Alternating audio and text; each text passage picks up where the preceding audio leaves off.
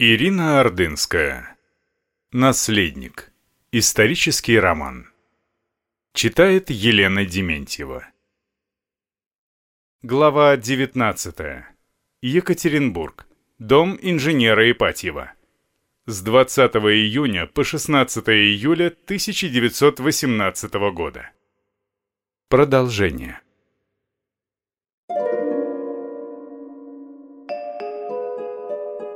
Вскоре в жизни арестованных снова случились большие перемены. Коменданта Авдеева уволили вместе со всей рабочей ватагой, а его заместителя Машкина арестовали за воровство имущества царской семьи. Посты охраны в доме заняли красные латыши, плохо или совсем не говорившие по-русски. Их привел с собой новый комендант, человек в черном, комиссар Юровский. «Больше воровства не будет, и я этого не допущу», – решительно заявил он императору. «Все украшения и драгоценности соберите в шкатулку, составим их опись. Шкатулка останется здесь, у вас в комнате», – махнул он рукой в сторону стола. «Каждый день я сам буду проверять ее содержимое». Он внимательно наблюдал, как княжны одна за другой приносят свои украшения, как императрица сложила горкой на столе кольца, браслеты, серьги, жемчуг. Только один браслет остался у нее на руке. «И его снимайте», — приказал Юровский. «Не могу», — возмутилась императрица. «Это подарок брата. Я много лет ношу его». Она с усилием попыталась снять браслет, но тот был для этого слишком узким. Вам придется его разрезать», — с вызовом посмотрел на Юровского император. «Ладно», — после секундного размышления согласился новый комендант. «Пусть браслет остается у Александры Федоровны. У вас есть часы, Николай Александрович?» С видимым удовольствием обратился он к царю просто по имени-отчеству. «Да». «Золотые?» «Да». «Сдайте их». Император достал из кармана часы и положил рядом со шкатулкой. Алексей подумал, что у него ничего ценного нет, кроме иконки Богородицы на золотой цепочке. Но отдавать ее было ни за что нельзя. Она лежала под подушкой с того самого дня, как увели Нагорного. Цесаревич даже помолился, чтобы никто не вспомнил о его сокровище, которое для него спас дядька, но взрослые, к счастью, были заняты своими делами. Юровский сгреб в шкатулку все собранные ценности, закрывая ее, громко хлопнул крышкой. «Когда перепишем, принесу драгоценности назад, но вам будет запрещено без моего разрешения их трогать». После ухода коменданта император пожал плечами. «Давно бы так сделали, тогда бы вещи не пропадали». На дверь сарая, в котором хранилось в ящиках имущество царской семьи, привезенное из Тобольска вслед за арестованными, по приказу коменданта повесили новый замок. Ключи от него Юровский забрал себе. В доме с приходом латышей стало так тихо, что даже веселые княжны лишний раз старались не шуметь. Молчаливые охранники между собой общались редко, и язык, на котором они говорили, никто из арестованных не понимал. Латыши не напивались, не веселились по вечерам, как бесшабашные рабочие, но от этого стало только страшнее. Тишина, поселившаяся на первом этаже дома Ипатьева, казалась замуровывающей жителей второго этажа. Ночью каждый час охранник заглядывал в комнаты арестованных, проверяя их наличие. Таков был приказ Юровского. Мечты о побеге, окончательно развеялись, когда на одно из всех открытое окно в комнате государя и государыни по распоряжению Юровского поставили решетку. Два слесаря долго деловито прикрепляли ее к окну, перешучиваясь о чем-то своем, передавая друг другу инструменты. Они не догадывались, что хоронили чью-то последнюю надежду на смелость и честь офицеров, готовых спасти своего царя. Алексей не мог оторвать взгляда от этих деловитых рабочих, так запросто, гвоздь за гвоздем, возводивших преграду между их семьей и свободой, Ливадией, оставшимися по ту сторону решетки близкими людьми. В комнате собрались все двенадцать человек. Один из слесарей ушел быстро, другой возился долго, старательно, в конце с удовольствием, оглядев решетку, с силой подергал за ее прутья. Она стояла крепко. Крикнул кому-то стоящему под окном. «Готово! Принимай работу, товарищ!» Потом собрал инструмент и, насвистывая, ушел мимоходом, без интереса, осмотрев арестованных, собравшихся в комнате. Ночью Алексею приснился Нагорный в парадной белой матросской форме. Они вместе сидели на балконе дворца в царском селе. Матрос вязал морские узлы, снова в который раз объясняя, как это нужно делать. Под балконом почему-то начиналась и уходила вдаль степь, о которой рассказывал дядька, обещавший показать ему родные малороссийские края. Снизу им вдруг помахал неизвестно откуда взявшийся князь Долгоруков. Из-за его спины радостно улыбалась обычно строгая мадам Шнейдер. Над царским селом гудел колокольный благовест – но какой это был праздник, цесаревич не понимал. И почему-то ему страшно было спросить об этом у Нагорного. Так он и проснулся, не узнав о празднике. Цесаревичу помогла одеться сосредоточенная Татьяна, односложно отвечавшая на его невинные вопросы. «Я проспал? Комендант с проверкой приходил?» «Приходил». «Хочется чаю?» Хорошо, скоро будет готов. Ты почему такая, не выдержал цесаревич? Что-то случилось? Татьяна, словно потеряв последние силы, склонившись, оперлась руками о кровать. Доктора Боткина увели на допрос. Нет, это казалось Алексею невозможным. Как же их могли оставить без врача? Ведь пока никто из тех, кого уводили, не возвращался. — уже наступил июль, вздохнула Татьяна. Как жарко, стерла она капли пота со лба. Маму не могут успокоить. Ее голос звучал устало, монотонно. У нее истерика. Маме постоянно нужен врач. И тебе. Деревенка не стали пускать. А Евгений Сергеевич чем им помешал? И эта странная охрана. Почему они все время на цыпочках ходят, бесшумно, словно боятся чего-то? Мне казалось, что в этом доме половицы ужасно скрипят, но под ногами этих они не издают ни звука. Лучше бы остались пьяные рабочие. Они улыбались и по-русски говорили, согласился с сестрой цесаревич. Днем так же тихо, как и ночью. День получился потерянным, никому не хотелось разговаривать. Все прятали глаза, будто чем-то провинились друг перед другом. На прогулке по одному разбрелись по саду. Кресло Алексея покатила Ольга, оба молчали. Император сосредоточенно ходил по дорожкам, пытаясь успокоиться после долгих слез жены, которую, напоив лекарствами, с трудом уложили в постель Ольга и Татьяна. Императрица уснула, с ней осталась Нюта. За столом во время обеда снова все молчали. Государыня не пришла, она все еще спала. Еда оказалась скромной, даже скудной. Суп, каша с овощами, кисель, булочки, чуть присыпанные сахаром из старых запасов повара. Только свежего хлеба было вдоволь. Юровский позволил монахиням приносить заключенным только одну бутылку молока в день, больше ничего. Без яиц, сливок, творога, масла, свежей зелени, раньше входивших в монастырское приношение, Харитонову из одних пайков трудно было готовить сытные блюда. Императрица несколько раз вынуждена была лично просить коменданта позволить приносить яйца хотя бы для больного Алексея, и Юровский каждый раз обещал подумать. После вечерней прогулки перед ужином государь остался в комнате сына. В одиночестве государыня быстрее приходила в себя после нервных срывов. Алексей в длинной свободной ночной рубашке лежал на постели. Так ему было легче, потому что он уставал от переодеваний и долгого сидения в кресле.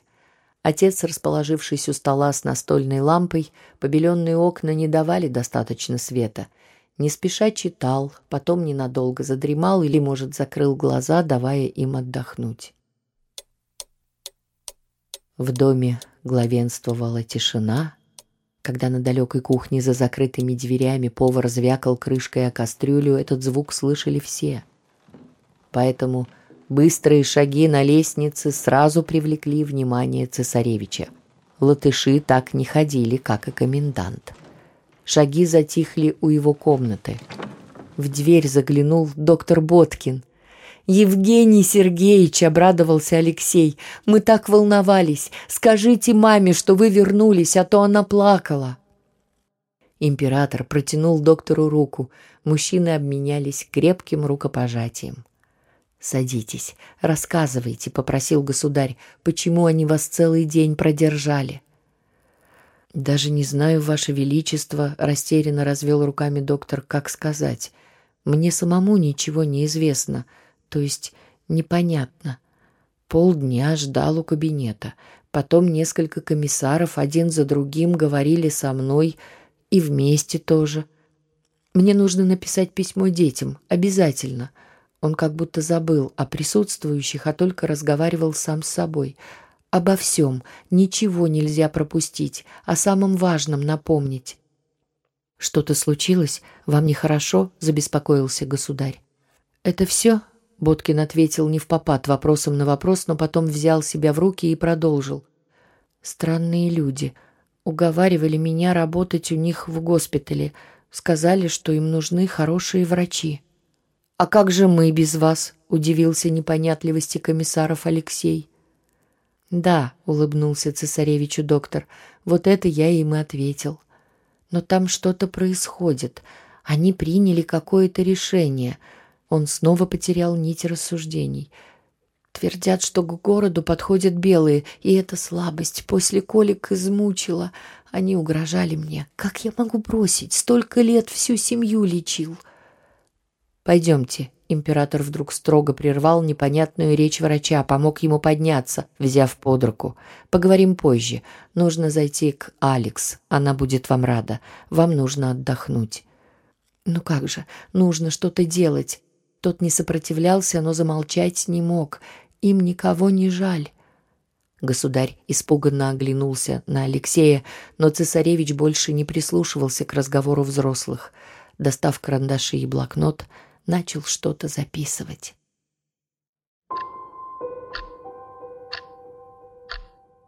Следующий день, 14 июля, был воскресным. Начался он обыкновенно, утренней поверкой – Непроницаемый Юровский буднично, без эмоций пересчитал заключенных, задержался только у цесаревича, вежливо поинтересовавшись, как тот себя чувствует. В ответ на «спасибо лучше» удовлетворенно кивнул. Однако, когда арестованные оделись и собрались на совместную утреннюю молитву, в гостиную неожиданно снова вошел комендант, обычно после утренней поверки до обеда не появлявшийся на втором этаже. «Вы просили отслужить для вас обедницу», — обратился он к государю.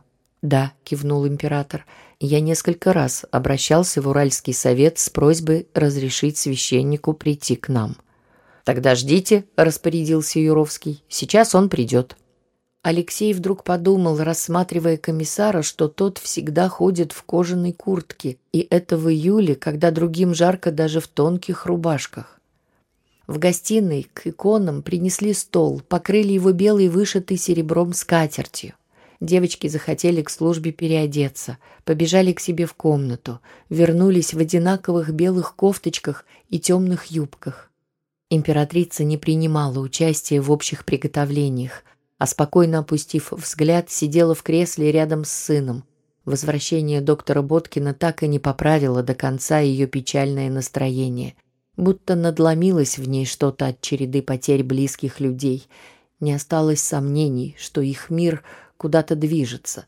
Стало понятно, возвращение врача ничего не меняет в беззащитности перед беспощадной судьбой.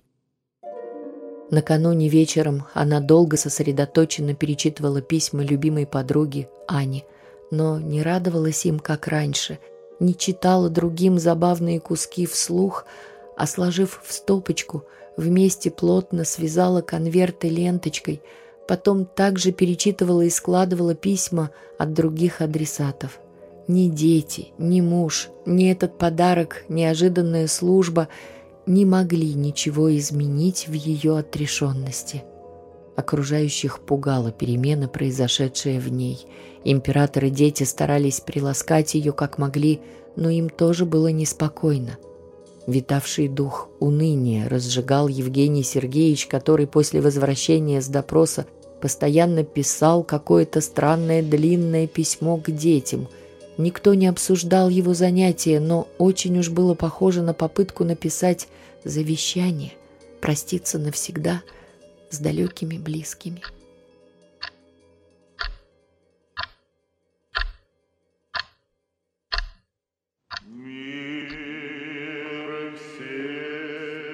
Батюшка начал службу старательно, с доброй улыбкой.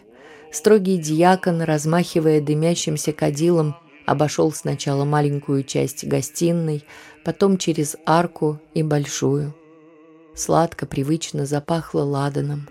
Старательный священник четко произносил каждое слово молитвы, только никто из царской семьи сегодня ему не вторил, будто внутренние молитвы брали верх над внешними – Алексею вдруг стало необыкновенно жаль всю свою семью, измученную тревогами маму, отца, страдающего, болеющего сердцем за свою любимую несчастную страну, сестер, надежды которых даже самые невинные не сбылись. Да и себя самого ему было жаль, наследника, невенчанного на царство, не наследовавшего родину – не успевшего ничего для нее сделать. И ясно, что прав был сначала Нагорный, потом доктор Боткин, когда говорили ему, что когда-нибудь все поймут, не царь отрекся от своего народа, а народ от царя. Цесаревич всей душой это понимал и еще остро чувствовал, что и от него, наследника, тоже отказались русские люди – а те немногие преданные, кто провожали его в Тобольске у парохода, больше не могли в этом ничего изменить.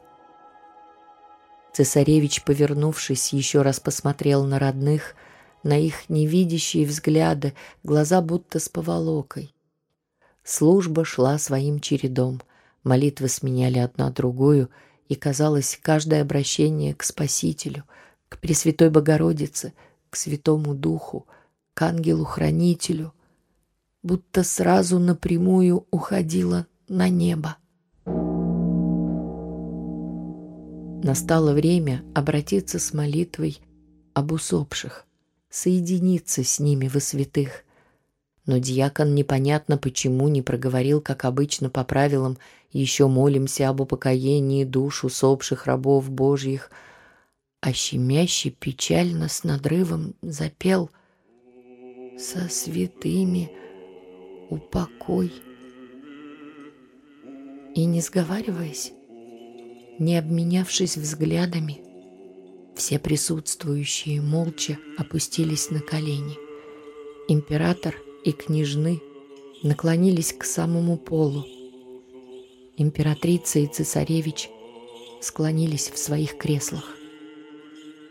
Черный человек Юровский, весь в черном, стоявший с начала службы в углу малой гостиной за аркой, прислонился к стене так, чтобы в тени не было видно его лица.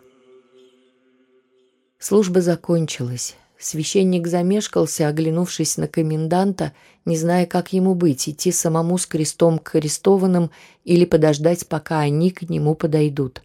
Но Юровский, скучая, рассматривал свои сапоги, и священник решился — сделал шаг в сторону императора. Тот в ответ подошел и поцеловал крест. Потом к кресту приложились княжны, доктор Боткин, повар с поваренком и Нюта. В конце батюшка сам подошел к сидящим в креслах императрице и цесаревичу, которым диакон, как было разрешено заранее Юровским, дал по просфоре. Алексею хотелось поблагодарить за службу доброго батюшку — но, конечно, лучше при коменданте было промолчать. хотя он услышал, что одна из сестер, он не понял кто, тихо прошептала уходившим священнослужителям «Благодарю». Молча быстро ушел и Юровский.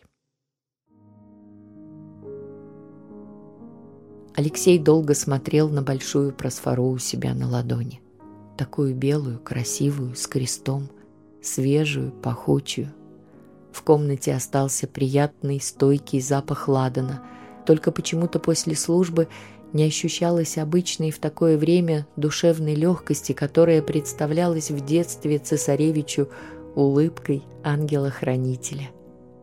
Царская семья еще долго оставалась в гостиной, не разговаривая, не переглядываясь, в покое, в шлейфе прозвучавших молитв.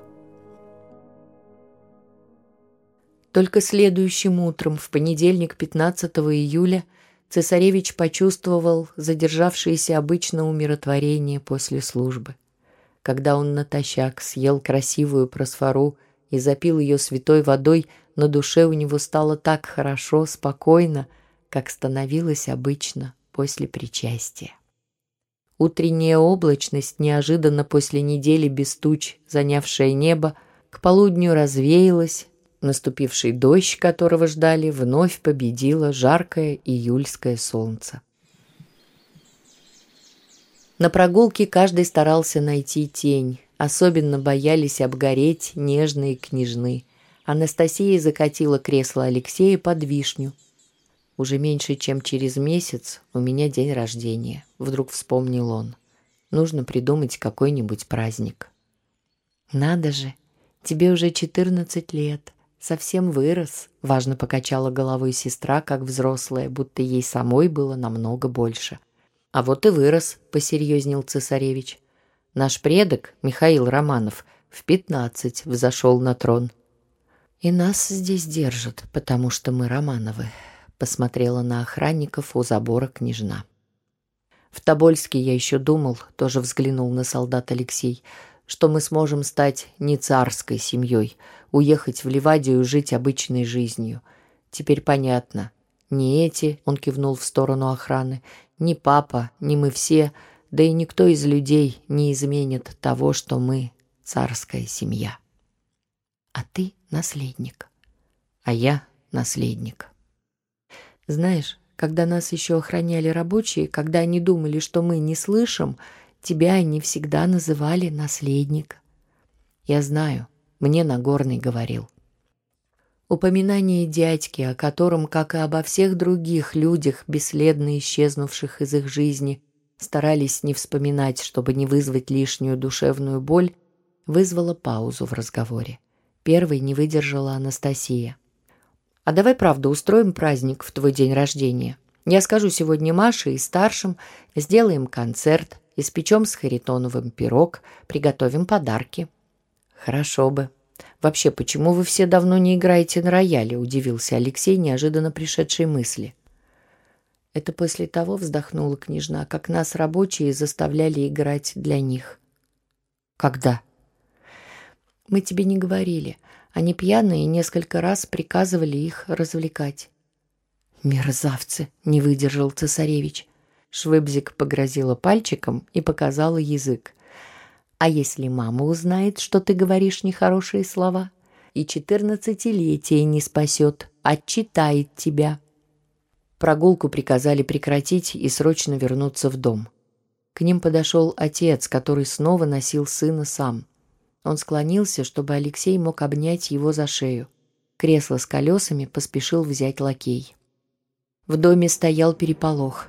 Коменданту вздумалось устроить уборку, о чем он не посчитал нужным заранее предупредить арестованных. В комнаты, где располагалась царская семья, пришли четыре женщины с тряпками и ведрами. За их работой и тем, чтобы они не разговаривали с заключенными, внимательно наблюдал Юровский. Женщины сначала мели мусор вениками, потом, сняв обувь, подняв подолы, на корточках мокрыми тряпками начали мыть полы. Княжны им помогали, переставляли мебель, столики, стулья, кресла. Свои легкие походные кровати они совсем вынесли из спальни. Алексей залюбовался, как лихо мелькали красные от холодной воды и напряжение руки работниц. «Маша, осторожней, угол!» – смеялась над стараниями сестры в одиночку перетащить кресло Анастасия. «Побереги силы!» «Не трогайте шкаф!» – охала в наигранном испуге Ольга, когда младшие попытались подвинуть шкаф в гостиной. «Он слишком тяжелый!» Император прогуливался по комнатам, заложив руки за спину. О чем-то думая, старался никому не мешать. «Младшие», — командовала Татьяна, — «отправляйтесь к Алексею в спальню, помогите там двигать кровати». Императрица лежала на кушетке в гостиной и пыталась читать. Доктор Боткин, даже сейчас, не обращая внимания на суету, сосредоточенно писал свое бесконечное письмо. «Смотрите, Олина заколка!» — донесся голос Марии. «Под кроватью Алексея! Оля!» В это время Харитонов с Леней и помогавшим им лакеем чем-то звенели и стучали на кухне, заканчивая готовить обед. Пробегая мимо, Татьяна пообещала. «Мы после обеда посуду помоем». Повар кивнул, не отрываясь от приготовления салата из зелени, которую только что сорвал в саду. Алексей переехал в своем кресле в столовую, ожидал обед, с любопытством наблюдая за уборкой, прислушиваясь к разговорам сестер и даже не сразу заметил, что возле него остановился Юровский. Цесаревич вздрогнул, когда комендант своим обычным тоном, бесстрастным, вкрадчивым и одновременно надменным, обратился к нему. «Как вы себя чувствуете, Алексей Николаевич?» «Спасибо, мне лучше». Цесаревичу не хотелось разговаривать с комендантом, но тот и не подумал уходить. «Вы уже начинаете ходить?» «Пока нет. Неприятно было говорить постороннему человеку о своей болезни. Но стоять могу». «Возможно, нужно продолжить процедуру электричеством», сознанием дела продолжил Юровский, наверное, вспомнив свое фельдшерское прошлое. «Только доктор Деревенко ко мне больше не приходит», — с досадой отрезал Алексей. «Некому лечить мое колено». «Так-так», — покачал головой комендант, продолжая бесцеремонно разглядывать цесаревича. Алексей в ответ начал рассматривать его. Казалось странным, почему этот человек никогда не снимает кожаную куртку. Как может быть, что ему летом в ней не жарко? И это пристрастие к черной одежде — плюс смуглая кожа и черные волосы да постоянный напор такой, что, кажется, у него никогда не бывает никаких сомнений. Не зря в царской семье ему дали кличку «Бык». Ни одной просьбы не выполнил, никаких послаблений не сделал. Он никому из арестованных не нравился. Цесаревич почувствовал настоящее облегчение, когда, наконец, Юровский ушел наблюдать за работницами.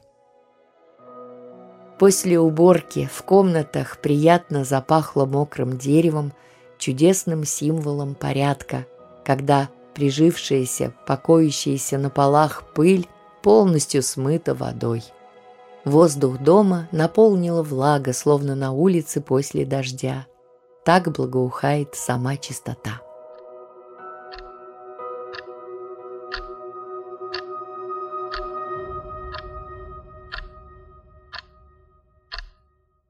Продолжение следует.